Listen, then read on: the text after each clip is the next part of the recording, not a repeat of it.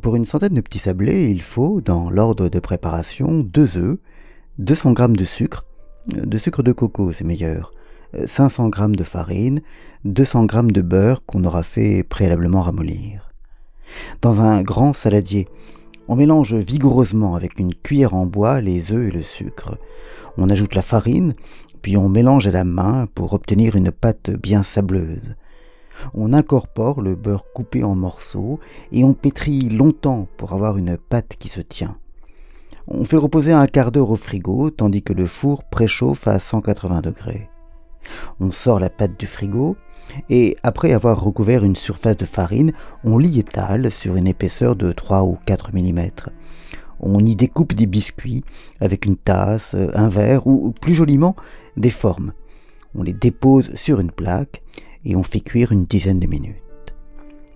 Si l'on a employé des formes, ce que je conseille, on a des sablés de plusieurs apparences.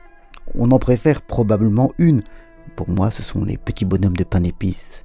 Et pourtant, on préfère, à la fin, obtenir des biscuits de plusieurs formes que d'une seule, même la préférée. C'est très étonnant et contre-intuitif, mais c'est comme ça. Le deuxième constat concerne l'irrégularité.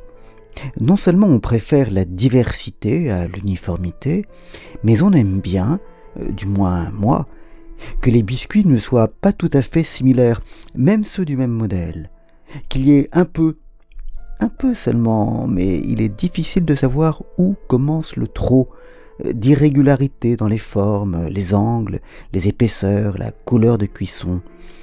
Quelques petits défauts ne nuisent pas à notre bonheur, et cette imperfection nous est même chère. Le troisième constat est le plus terrible.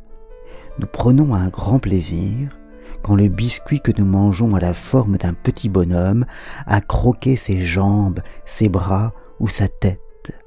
Et la possibilité qu'il nous offre de laisser s'exprimer nos penchants sadiques ou anthropophagiques, peut-être l'un et l'autre, participe sans doute même de la préférence que nous avons pour ces figures si mignonnes et si adorables, d'autant plus mignonnes et adorables que nous pouvons les briser d'un coup de dent.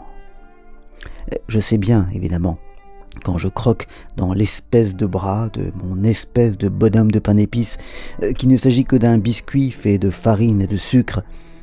Mais n'aurait-il pas cette forme de bras, mon plaisir serait moins grand.